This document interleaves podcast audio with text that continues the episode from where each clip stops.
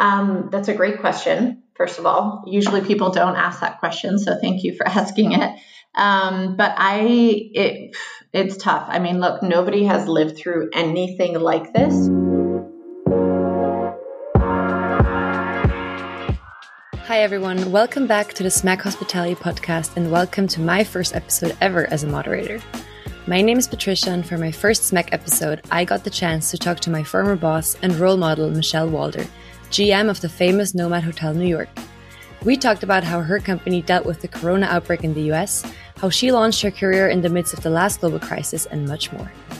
Today's episode is brought to you by Hotel Hero, a company that allows hotels to source and compare software providers.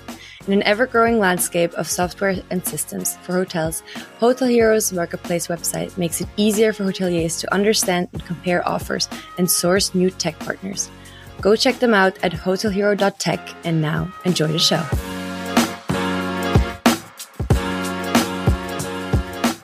Okay, well, first of all, um, this is my first podcast uh, with Smack, so you're my first oh, guest. Please be honored. Congratulations! Very honored. Thank you. Um, and yeah, just welcome to Switzerland, your second home. You've been here for a few days. How has it been? I have been, yes. Um, it's honestly, I've been in quarantine since Sunday. So um, it is kind of my second home, but I haven't been able to venture past my balcony. Uh, but it looks great from the balcony. So all good here. Perfect. Well, okay, let's just, for everyone who's listening who doesn't know that we actually know each other, let's just give a bit of context. So, Michelle and I met when I was working um, for Sydell Group in my second internship at the École Hôtelière de Lausanne, where also Michelle went to school. And um, I work with her yeah. at the famous Nomad New York. And yeah, maybe let's just start by you telling us who you are and what you do currently within Sydell. Sure. Um, well, yeah, we went to the same school, but obviously I went to school a little bit earlier, um, not to age myself.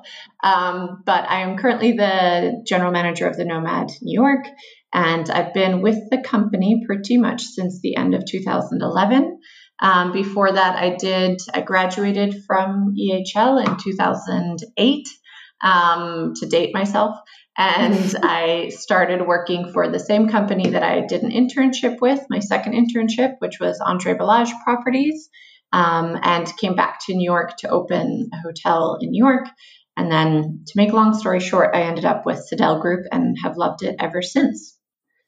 And how did that came to be? How did you actually end up with Sydell? How how did that start? Honestly, um, through connections from my second internship. So, that same internship that I did with Andre Balazs Properties, which specifically was at this little hotel called the Mercer Hotel in New York City. Um, I had a colleague there named Jake. Uh, he was the hotel manager at the time. And it turned out that he started this company with a few other sort of alumni from the Andre Balazs world um, called uh, Sydell Group. And a couple of years later, he had reached out to me and just asked if I wanted to come look at this new project. And um, and that's sort of how it all started. I wasn't expecting to look for a new job, but I absolutely fell in love with the people and the project and and the building, obviously. So that's how it started. It's, and he's now VP world. over there. Very small world. People always say hospitality is like a little mafia and uh, from what I can tell, that's that's pretty accurate. it really is, and that's why I always tell people to other staff or new people coming into the industry, always end on a good note with anyone because you never know when you're going to either meet that person again mm-hmm. or you know just the industry is so small, so you really have to just be good and and treat people yeah. well. That's honestly like one of the first things that I remember my dad always telling me that you always see mm-hmm. people twice in your life. And now I'm questioning it if that's because he's also in hospitality. Maybe that's where he came from. but it's definitely accurate, not only obviously in our industry, just in general in life. Um, yeah. But super cool. So it was a bit of a coincidence. Um, but you've been with Sydell like basically since not the start start, but like the early years, mm-hmm. and it's been quite quite some busy years. Like uh, so much has happened in alone to like 2017, the line DC opened, 2018, the line Austin and Nomad Los Angeles, and so much has been happening. How how mm-hmm. have how has your personal experience been through through these years? That has the pace changed, or or how's that been? Yeah. Um, it's crazy, first of all, to open that many hotels in such a short amount of time. And when you were with us, I think that was the tail end of doing mm-hmm. a, a, very large amount of openings in a short amount of time. Um, but I would say the pace changed quite drastically probably three, four years in after we opened Nomad New York. So in 2012, uh, we opened Nomad New York. That was the first and only property we had at the time. Um, and in some ways, it was really great because we got to create everything. There were no standards, there were no SOPs or or mm-hmm. really that much structure in place. Um, so the team at that point was able to build all of that from scratch, which was really fun and exciting. Um, and we were sort of our own little island for a while, um, while the development team was very um, busy with just other projects and developing all around the country and eventually uh, into the UK as well. So we were left alone for a few years. Uh, we opened uh, free, sorry, Line LA first in 2014 was our second property, and then Freehand in Miami. And then once that started to happen, so two, three years in, that's when it started to really ramp up. Um, I think the hospitality world and the real estate world started to pay attention to what Sydell Group was doing. Um, and Nomad New York was very successful. Um, so it the pace picked up very quickly from there. Uh, but yeah. So how do you feel about your baby basically being like the mothership um, of of the entire group? Oh, um, well, it's definitely it's really weird to think of it that way because we've again like i said for the first few years we just did what we knew to do because we were alone um, in that sense. And corporate was just very busy so we didn't have a lot of um, communication guidance. with the corporate team. Maybe not guidance. They were just really busy doing deals because um, that's what they do.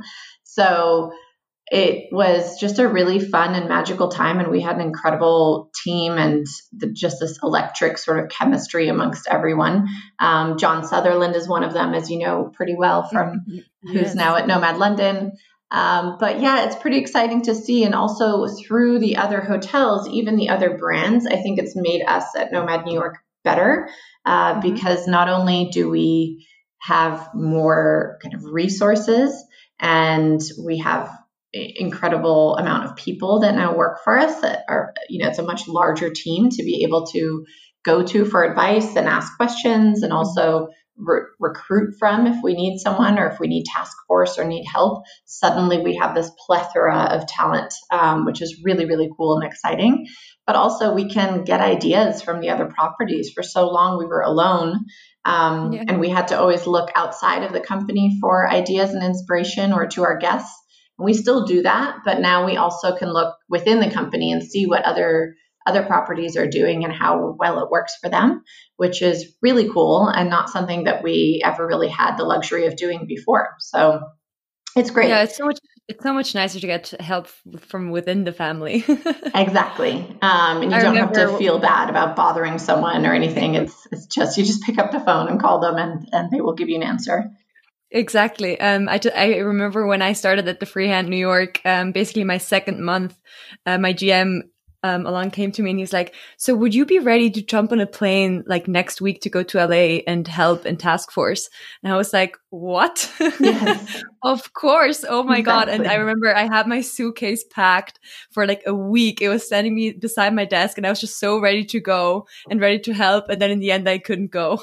I was so excited, but it, it just showed me that like I just joined basically the the company, and they were just like, you know, like they need help over there, and we have people to send. So yeah, just be ready to leave whenever. yes, exactly. Which makes it really fun too to work in the company. I think if you're someone that enjoys that type of sort of work travel, um, it it's really really fun. For sure, and especially coming from a place like Switzerland, like my first internship, I did it here in Switzerland in a very renowned and like great hotel, but very structured. And mm-hmm. um, arriving there and just seeing that everything was so different um, was so was exactly what I wanted. So I was exposed to something completely different, um, and and I loved it. I would have loved to go, but um, in the end, it didn't work out. But just, it just showed me that everyone was so ready to help and we had people come in all the time oh you're from this property you're from that property like i'm just here on task force or to just meet people. Um, yeah. and that that was just that, that was really interesting to see. And i love that approach.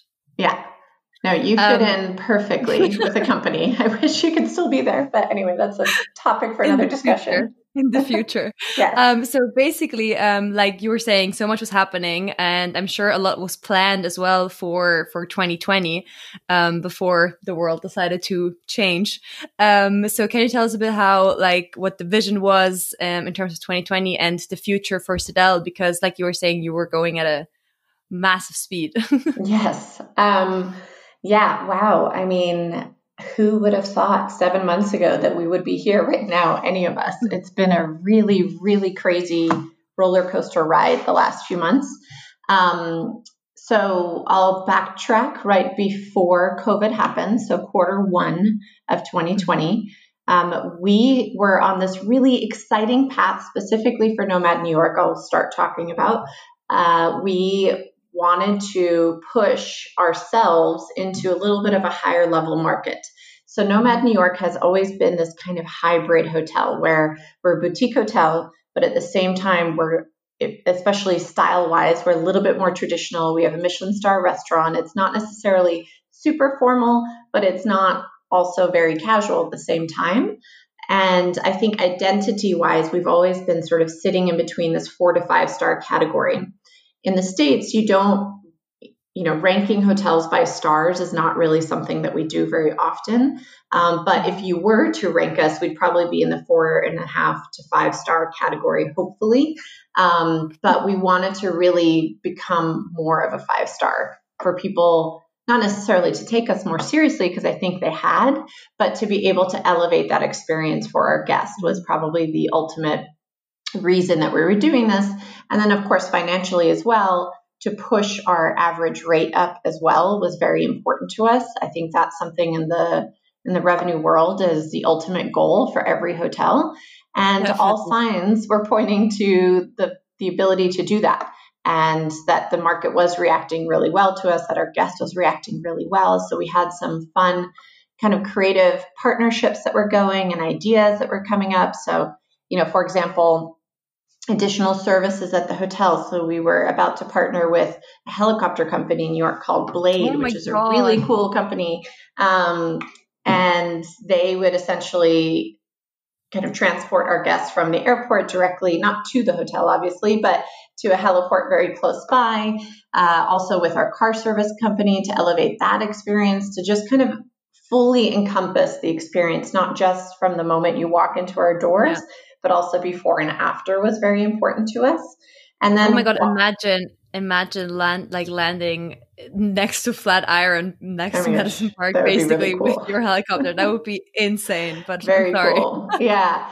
Um, but they're a really interesting company, by the way. They've certainly uh, been hurt a little bit through COVID too. But if anyone ever wants to take a look at them, they're called Blade. Um, really interesting concept. But so, you know, we had a really, a lot of fun things going for us, um, increasing our services in the hotel. So, for example, the housekeeping service, the turn down service was going to be elevated. We allow guests to really customize their stay a lot more. So, tell us exactly what time you would like service and what kind of service. And you can tell us before you even get here, customize your mini bar, mm-hmm. all kinds of different ways that we could just make the experience a little bit cooler. And we already did, as you probably remember, Pat, we did a lot of this for our very repeat guests because we got exactly. to know them so well. Um, but this was also sort of an initiative to be able to create even more relationships with more guests, uh, which was really exciting. And then COVID started happening and it sort of hit us out of nowhere, to be completely honest. Um, but we had to obviously pull back on a lot of those projects and those initiatives. Um, so I'll go into that as well. But For the company as a whole, uh, we did have to close every hotel temporarily. Uh, just due to the health and safety uh, worries that we had, but also from a business perspective, we were, it did not make sense to stay open, unfortunately. It was one of the hardest decisions that I've ever had to make, but also mm-hmm. even more difficult for our CEO and our, our corporate team because they are so passionate about everything that they do, but especially the people and the teams. They just, everyone felt very helpless in the situation, yeah. which was probably the toughest part. Um, but in terms of development, we still we haven't lost any of the development, uh, the future projects that we are working on. So the two that are certainly on their way and actually in some ways I think even sped up uh, throughout this whole process have been Nomad London. So Nomad London is our next Nomad, which we're super excited about. That opens in December of this year. Um, because even though in London uh, construction was halted for a while and there were mass quarantines throughout the city, construction, the same thing happened in New York, was one of the first industries to be allowed yeah. to come back to work. So they were able to really make a lot of progress in a short amount of time because there was no other distraction around, mm-hmm. if that makes sense. Um, so they are doing really well. And then apart from that, the second project that is next in line is the Line Hotel in San Francisco, which is also making a lot of progress and we are very, very excited about. Um, and then we have some other projects that are still on the um, in the pipeline, but I'm not quite allowed to talk about them, but yeah. they are, I'm sure you know some of them. Um, exactly. Let's just say there's a lot coming. yes, very exciting on uh, both European and North American continents. So it's very exciting. Well, I'm just very happy to hear that it, it didn't ruin the entire um, growth and expansion plan um, and just put it a bit on hold. And yeah, like everyone who is in either Germany or Switzerland or wherever you're listening from, London um, Nomad opening in December. Uh, it's a beautiful hotel. It's right in, on the opposite um, road on the road of um, the Opera and the Floral Street, and it's it's going to be amazing. So go check yeah. it out. It's not as far as New York. Thank you. yes, please do. and um, so I don't want to spend too much time on the crisis because we all like live through it every day and it's getting annoying. But just in terms of a of a for I think for, in, in, terms of a hotel perspective, it's still very interesting because you were saying, I mean, most of the hotels had to shut down at some point in every country and basically mm-hmm. to reopen. And I'm just very interested in like how did you come to the decision? I mean yes closing it business wise i think most um, understand that why that had to happen. But in terms of reopening i mean you had you have properties all over the states um, very different uh, i mean new york was horrible for a very long time but then you have properties in austin and in la and in um, on the on the west coast. So it's it's just mm-hmm. how did you just decide when to open which one back up? How much um, responsibilities were with the people on site? How much was corporate? Uh, maybe you can tell us a bit about that. Sure. Um, that's a great question first of all. Usually people don't ask that question so thank you for asking it. Um, but i it it's tough. I mean look nobody has lived through anything like this so i think even mm-hmm. for a corporate team it was it was difficult all around to decide to close and when to reopen. So I think each each property we learned every single time that we reopened one, and then those lessons were passed on to the next property. Um, and also each property is slightly different because they some of them have different owners, right? They have different investors, mm-hmm. and sometimes you're kind of tethered to what those companies would like to do, um, and also the you know the loan programs that the government put out all of that. So there were many different elements involved in having to to reopen. But ultimately the most important factor for all of the Sydell properties was the health and safety of the staff and the employees. So we really very much paid attention to the health numbers and the covid positivity rates in those areas. Mm-hmm. um, so for example as you mentioned austin texas I was the first one to reopen. Mm-hmm. And the reason for that is because their numbers actually weren't as bad at the beginning when this happened, probably in April, May is when they shut down. They were one of the latest to close and one of the first to reopen. And that is also because we saw a bigger demand come in through there. So we felt like the business could potentially be there if we did reopen. And their numbers, their COVID numbers, positivity rates were trending downwards at the time, is the key point. Um, so they reopened the first week of June, I believe it was, and incredibly successful opening. Uh, they did so well. They obviously added a ton of health and safety procedures and protocols. Um, the interesting part is, even though all these properties right now are in the United States, except for the Ned, uh, every guest, in terms of the culture and the area that they were in, responded very differently to all of our protocols, which was, I guess, not too surprising if you think about the areas such as Texas, for example. So we did get there a little bit more pushback for, you know, if the staff was wearing or would ask a guest to put their mask on when they were walking around indoors, there was a bit more pushback than there is in New York now, for example. It could also be kind of have to do with the timing. So mm-hmm. Texas actually, after we reopened, went got worse, not better in terms of the numbers, which was a little bit scary. Um, and sure. we luckily we kept our doors open. We did have to revert back in food and beverage. So, for example, we had to close, reclose the bar, and we just shifted sort of seats and things around into other areas of the hotel. Luckily, it's a very large property.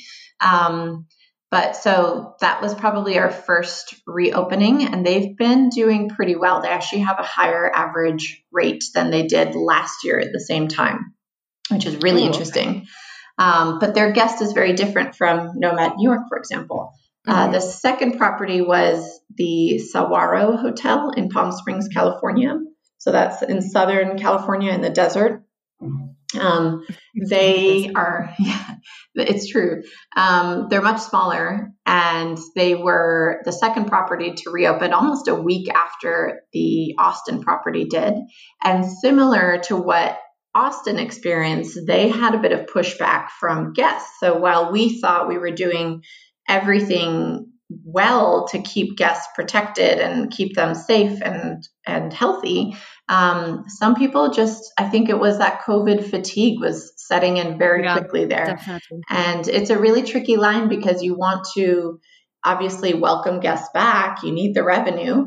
Um, and it's in our DNA to do that. But on the flip side, we also have to protect not only our staff, but also our other guests. So it was, it was definitely a learning curve.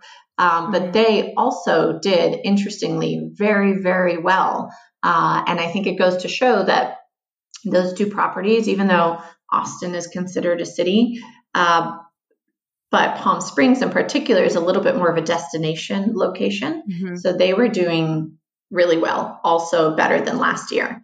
Um, so I don't know if that's answering your questions as to why we reopened or not, but I think at the time we really focused just on the COVID numbers and yeah. and see when it would be safe to reopen. And then, of course, same thing happened in California. They their numbers actually got worse in certain areas. So we just watched and observed very closely.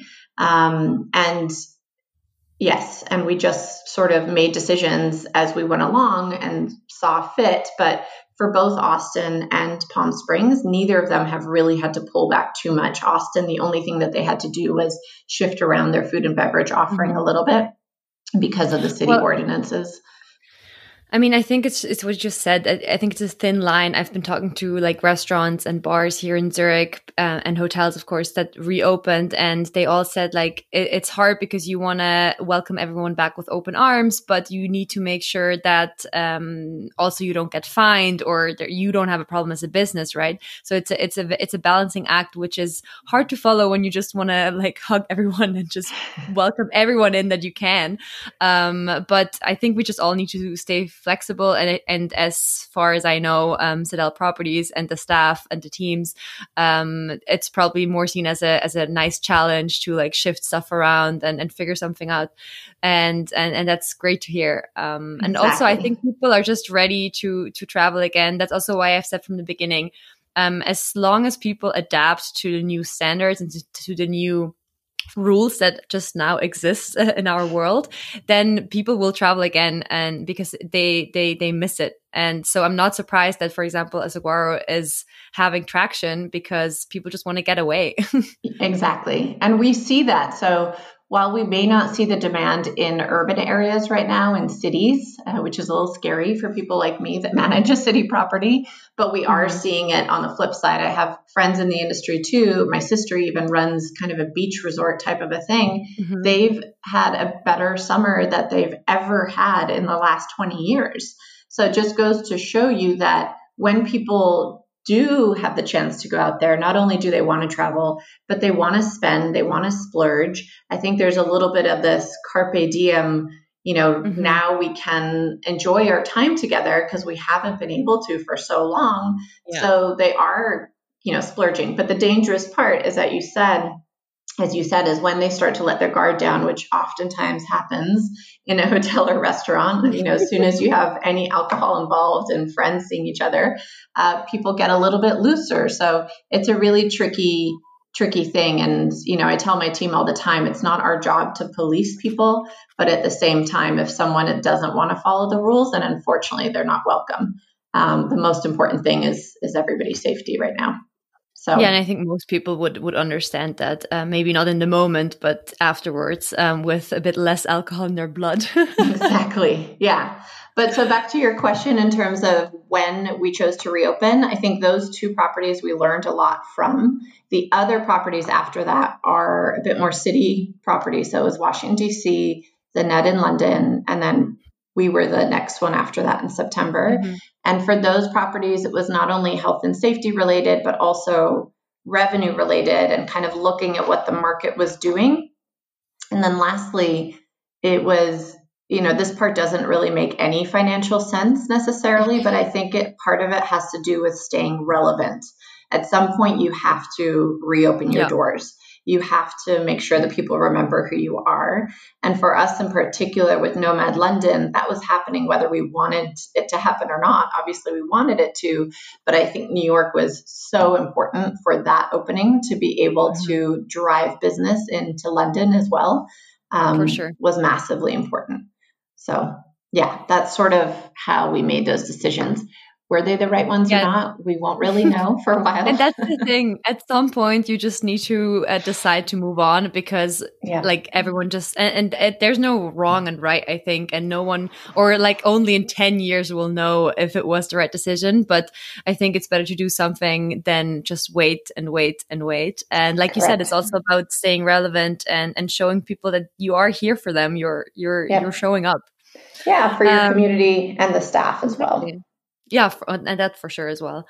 So I would like to change gears a little bit and talk a bit more about you as a person. Um, you might not know this, but uh, I have told the story to like all of my friends. For the longest time, I I always said, "Oh, I will. I never want to be a GM. I, I've never seen that in my in my life. Like my dad has been a GM a couple of times, and obviously I've met GMs in my earlier internships, and I, I've always said I don't think that's actually what I want to do or what I could do. And until until I wa- I worked for you, and I know it's only been like one and a half months and and stuff, but I remember thinking, okay, if I can be a GM like her, then I think it would be a lot of fun because Aww. honestly, it's it. I mean, a lot of you guys don't know Michelle, but like, it's crazy how, with how much warmth and empathy and and presence you lead your team, and so you were really inspiring to me back then. And now I wouldn't say no to a GM position probably because I know I know now that what it can be. Um, wow. So thank you for showing me that. no, thank you for telling me that. I had no idea. And um, yeah, we can chat offline afterwards to make sure that's you to. But, but yeah, I'm glad that that changed your mind a little bit. So my question is, have you always wanted to become a GM or how, how has that been for you? Like, did you kind of fall into it or? Yeah, um, like many people in our industry, I feel like I fell into it to be totally, completely transparent and honest. Uh, I grew up similar to you in a sort of hotel family, not entirely the same. Uh, my parents had day jobs, but on the side, they had a hotel as well. Um, How did you do that? it's crazy. Um, they had a, a big staff, uh, but that staff included my sister and I. So we were working in that hotel kind of after school and, and restaurant um, after school and on weekends and during our vacations. And similarly to you, from what it sounds like, I was a bit turned off by the industry. I think growing up, everyone mm-hmm. sort of made the assumption that I would end up in hospitality. My sister, as well, she's 10 years older than I am, and she went full on into the industry. She wanted to be a GM. She made that very clear from a young age on, and she's very successful. Um, whereas for me, I think I hesitated a bit more. And I had a separate interest, which I still do, um, that I dabbled in a little bit before I decided to go to school for hospitality, which was architecture and design.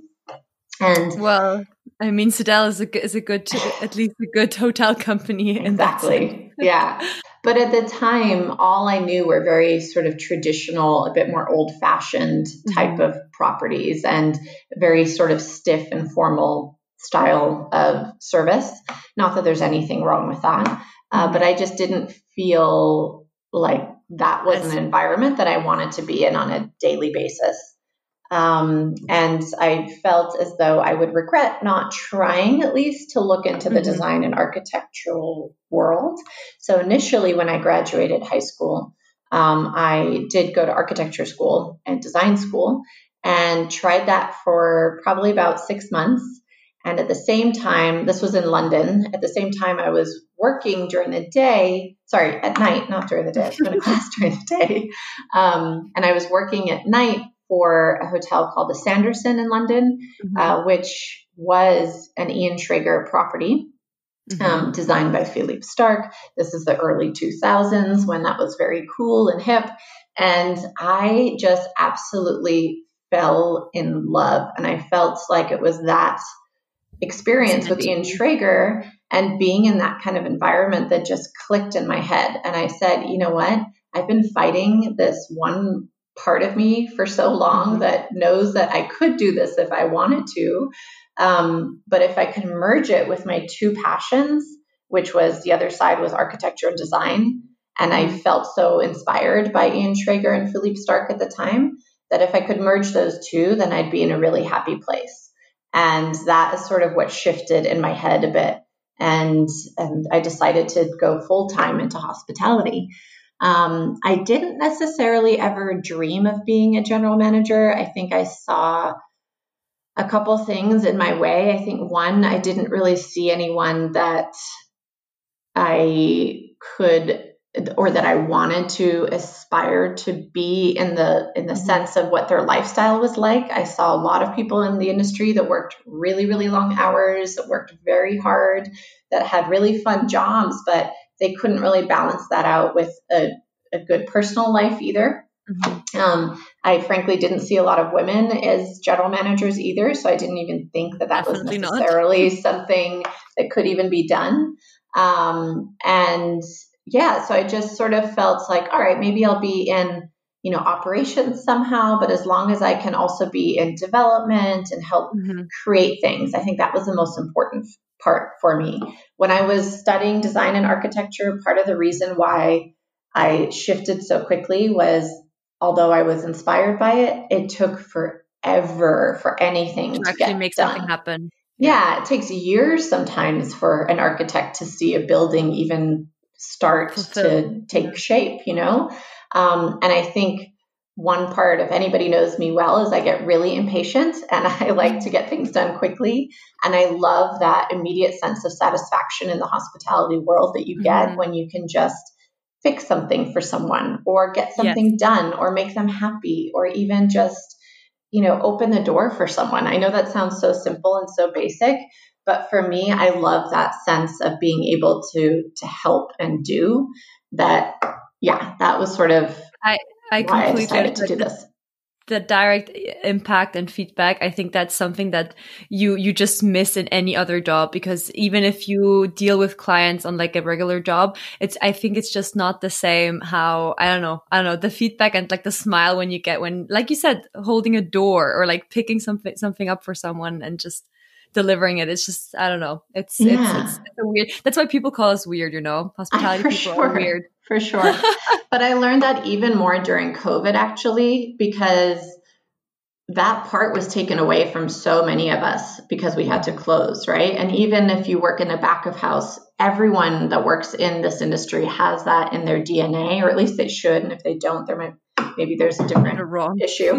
um, but you know, the fact that that ability to serve was taken away so abruptly and so quickly, it was really difficult for some people, even for myself. It was almost depressing in a way.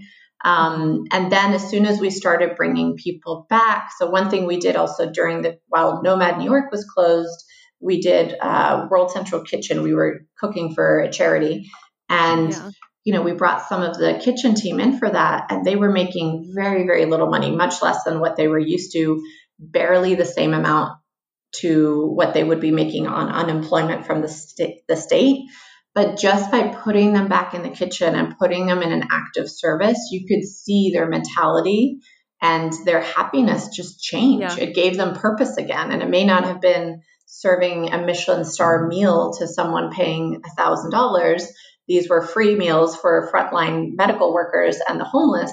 But regardless, that sort of light came back on inside of them. And that was really, really cool to see and it arguably gives you even more purpose if you if you can do something like that in a crisis um, like we were facing I, I think the the the whole just yeah image of, of you serving someone and, and making someone a bit happier make their life a bit easier for once um, that's that's completely understandable that they would come back for that so yeah. that's that, that was a great project Mm-hmm. But, but yeah, I think that's that's what's what has been missing for for a lot of us, and uh, what what drives us in the end. I think what keeps us in an industry where um, pay isn't that great and uh, hours are very long.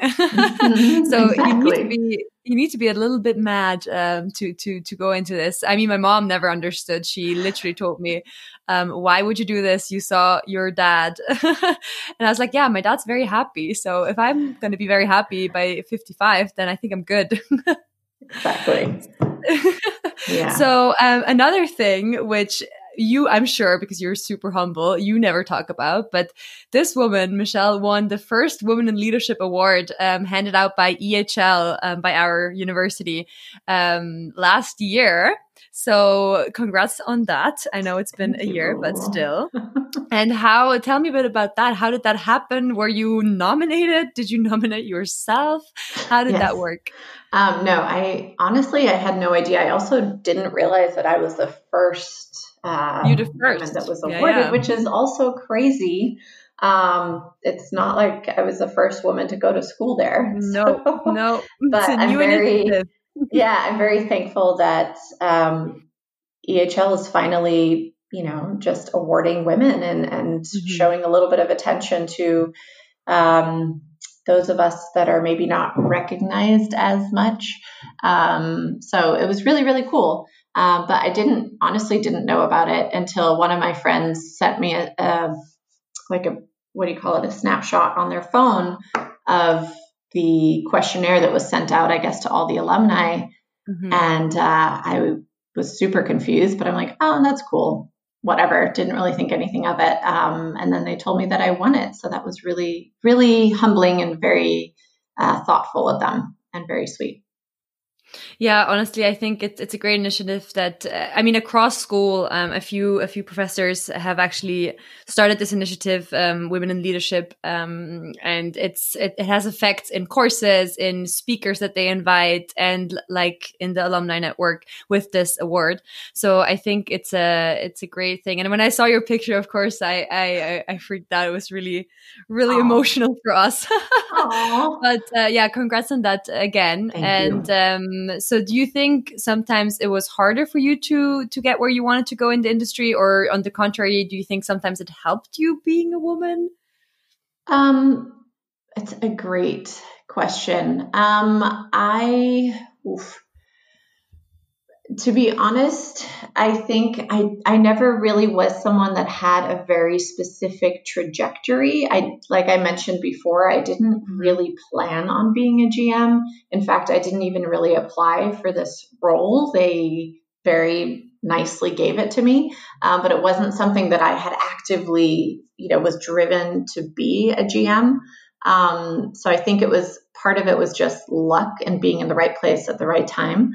Um, I think that I think that now, even versus 10 years ago, women are being shown a little bit more appreciation at certain in certain environments.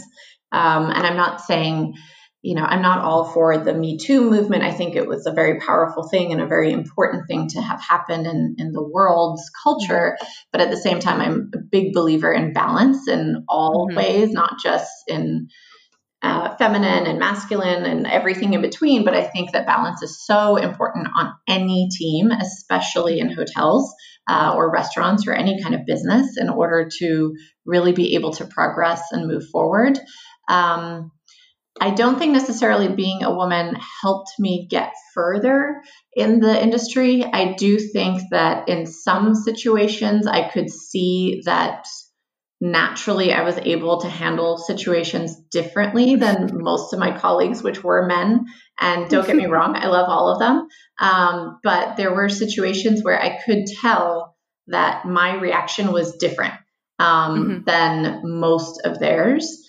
And that for for that, I'm actually very thankful for it because I do think that that helped me keep a very calm, even keel um, way of thinking about certain things. I think women mm-hmm just think slightly differently sometimes than men do. And not that it's good or bad, it's just mm-hmm. different. Mm-hmm. Um, but I think the one positive in hospitality is, you know, we do lead with empathy. I think we do think, uh, not everyone, I'm totally generalizing, but um, I do believe that women sometimes think a little bit more about the community that they're in and mm-hmm. long term growth rather than the immediate future and immediate gain of what is right in front of them. And you can see that in all different kinds of industries. There's lots of studies about this and science out there. Um, you know, look at the microfinance model in uh, underdeveloped countries where they give women small loans rather than men for that exact reason, is because it normally that one dollar, that one franc that you give to a woman is more likely to grow and to develop their family and to pay for education, for example, rather than if they give it to a man. So it's mm-hmm. again just a really interesting thing. Um, but back to your question. You said, sorry. Sorry. No, no, you go. um, I was just going to say, I don't think you know me being a woman changed any part of me being able to have this job. Um, I'm very thankful for it. I'm in a very open and uh, open company that was able to give me this opportunity. I think that if I was in a more traditional type of mm-hmm. company, mm-hmm. I don't think I would necessarily be where I am, to be totally frank. So I think what you said is very important in terms of it's it, it's good to have different mindsets and different thinking people at one table. So that doesn't matter if it's uh, women or men or whatever, but um, it it just adds to the conversation to the decision making process if you're coming from different like sides. So I think that's the 100%. most important thing. But yeah, yeah it's just one some Exactly, exactly. How you like push each other to become the best version of the team that you are. yeah, and it would be boring otherwise. So Exactly. so you graduated from EHL, um, like you said, in, in 2008, which was also a bit mm-hmm. of a bit of a global crisis going on there. Mm-hmm. Um, so, and you still scored an incredible opportunity with the Standard Highline, which is mm-hmm. one of the most amazing hotels um, in New York, of course, after the Nomad New York. Um, so, and uh, right right after six months, I think you were already promoted. so that's incredible. So, as a recent graduate myself, and with uh, all of my friends. Uh, uh, looking for jobs at the moment. Um, what's your advice to to us or to the next year's graduates because we're it's it's going to be still hard times in a few months. oh my gosh, yeah. I mean, honestly, I don't envy graduates right now. I can't even begin to imagine how difficult it must be to look at the future. Um, 2008 I was very lucky. I feel as though, you know, some economists might disagree with me, but I feel like it was not as bad as what we're facing right now, especially mm-hmm. for the, our industry in tourism. Um, but what we do see now more and more is people that are adaptable and flexible and willing mm-hmm. to work hard and willing to kind of just jump in and figure things out are the ones that are being the most successful in this type of an environment right because hotels had to hotels and restaurants everyone is working with such a slim team that we literally are doing so many more people's jobs in. In your role that if you're not adaptable and, and you have an attitude of that's not my job that's not what i'm paid to do or that's not what i was taught to do then unfortunately there's not a lot of time for that type of attitude and you're not going to get very far um, so I do think that this is a time to be very open, to be very flexible, and to be willing to roll your sleeves up and work really hard. Um, on the flip side, I think it should also open people's eyes to other industries that maybe they didn't even consider before. And I think that's a positive thing. I think that you know hospitality students and and people with that crazy little DNA that we talked about before that like to serve others there's a lot of room for that in other industries especially now I think more than ever um, so I think that hospitality students should open their eyes to what else is out there um, you know in the immediate future if you need a job uh, I would say look at resort destination type of places. It might be the mountains. It might be mm-hmm. um, you know warmer weather areas where people can go and have you know be outside and safely have a distance to one another. Cities unfortunately are going to take i would say a little longer to come back I think it's very interesting that you say um, that uh, people should like be open to other industries because that's what made me the mo- like what saddened me the most about us graduating into this time because already from our um, school 50% of graduates never even work in traditional hospitality after graduation. And the, of course now i mean even myself i'm i work at a food tech startup which is very early stage and super cool and i learn a lot but i wanted to stay in hospitality. So a lot of us are also driven out of the industry at the moment that actually oh. wanted to stay. And that made me even more sad because I, I i for example, me, I wanted to stay and now I have to dabble in something else for, for a bit to hopefully soon come back to it.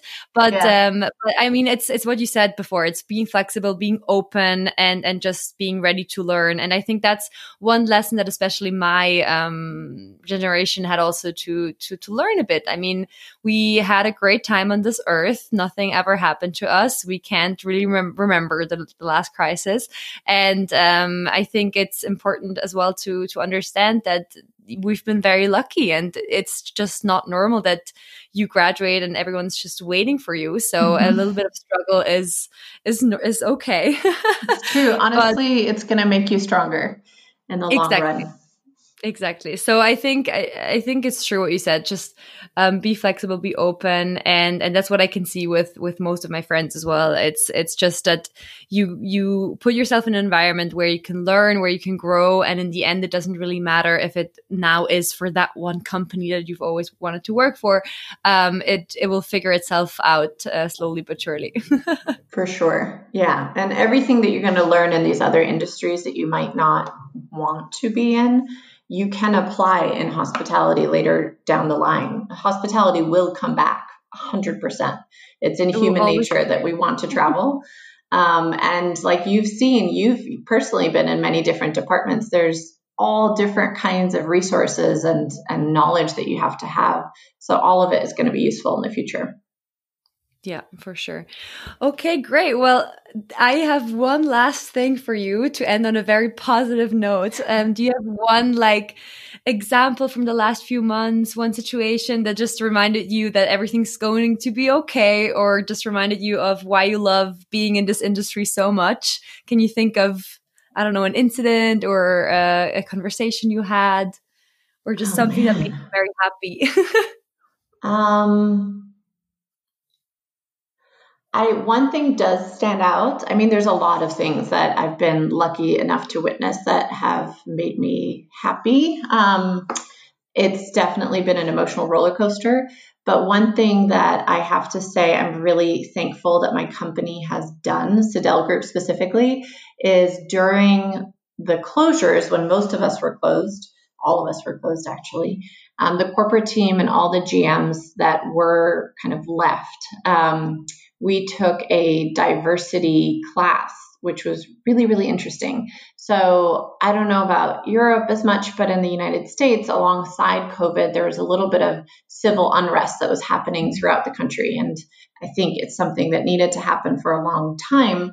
Specifically, the kind of Black Lives Matter initiative has brought up a lot of pain and and just a lot of, um, I guess, unrest all over the country.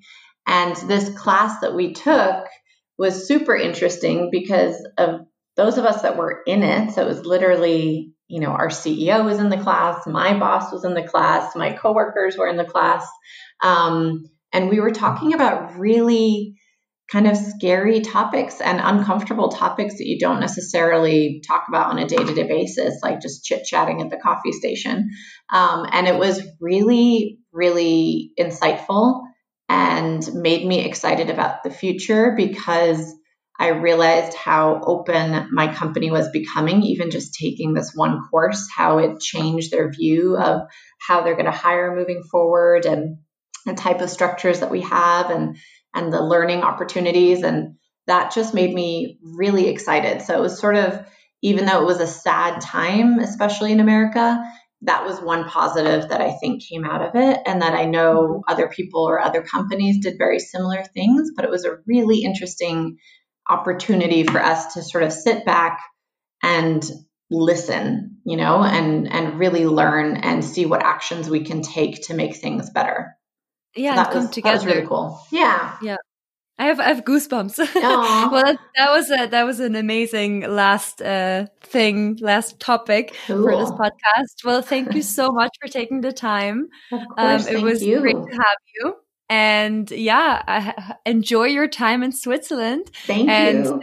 And hopefully we'll we'll see each other soon in person. yes, a little outdoor apero once I'm out of quarantine would be fantastic. That's it for this episode, everybody. Thank you for tuning in. Special thanks to our season sponsor, iReckonu, Hospitality's first customer data platform. Their philosophy is to stop buying software and building a framework. Their middleware platform connects the hotel's above property and on premise systems, creating a frictionless flow of hotel and guest data that enhances the guest journey while increasing operational efficiency. Find out more at ireckonu.com and don't forget to check out what there is to know about Smack at smack.media or on our YouTube, LinkedIn, Instagram, or Facebook channel. We'll see you next time.